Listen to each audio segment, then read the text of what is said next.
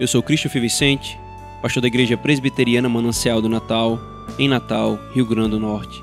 E esse é o podcast Caminho da Vida. Paulo, em sua segunda epístola à igreja que residia em Roma, disse: E Cristo morreu por todos, para que os que vivem não vivam mais para si mesmos, mas para aquele que por eles morreu e ressuscitou. 2 Coríntios 5, 15.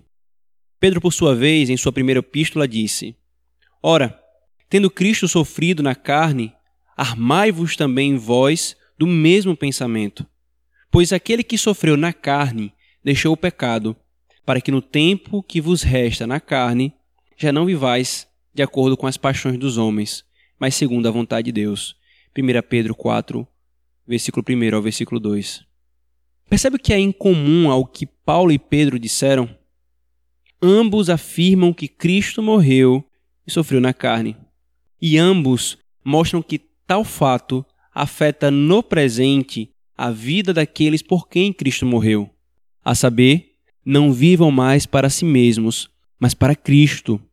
Ou dito de outra forma, já não vivam para suas vontades, mas para de Cristo. Se você crê que Jesus morreu por pecadores e que você é o maior deles, e logo Cristo morreu por você, se você agarra a obra de Cristo reconhecendo sua absoluta necessidade dela, sem a qual você pereceria, então Cristo é seu e foi entregue por você. Portanto, o que se espera disso? Que você viva para Cristo, não para si mesmo.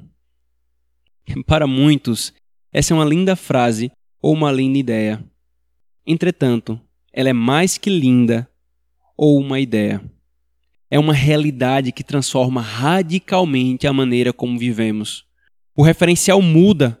Antes vivíamos para nós mesmos, agora para Cristo.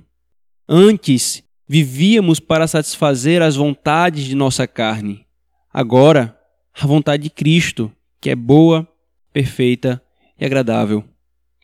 Por isso, que seja seu esforço diário, dominical, constante, saber qual é a vontade de Cristo e ela está revelada em Sua palavra. Que seja sua diligência a busca pela certeza de que está vivendo para Ele.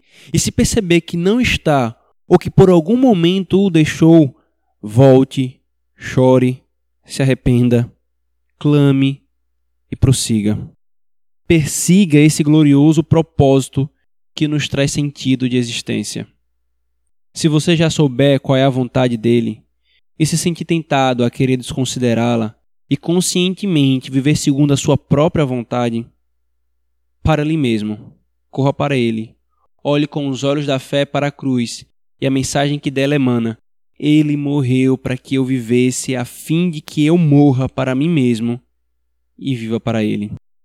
No fim da carreira, o servo que faz a sua própria vontade e viveu para si, não ouvirá, servo bom e fiel. Mas aquele que, ainda que em tropeços e imperfeições, procurou viver para o Senhor, segundo a sua vontade, esse ouvirá, servo bom e fiel. Que isso te anime a mortificar suas vontades pecaminosas ou vontade de autonomia. Que isso faça cair por terra os pensamentos pecaminosos como quem manda na minha vida sou eu ou eu sou a si mesmo. E te fortaleça a viver para Cristo. Por quê? Porque ele morreu por todos, para que os que vivem não vivam mais para si mesmos, mas para aquele que por eles morreu e ressuscitou. Mas para aquele que por eles morreu e ressuscitou. Eu sou Christopher Vicente, pastor da Igreja Presbiteriana Manancial do Natal em Natal, Rio Grande do Norte. E esse é o podcast Caminho da Vida.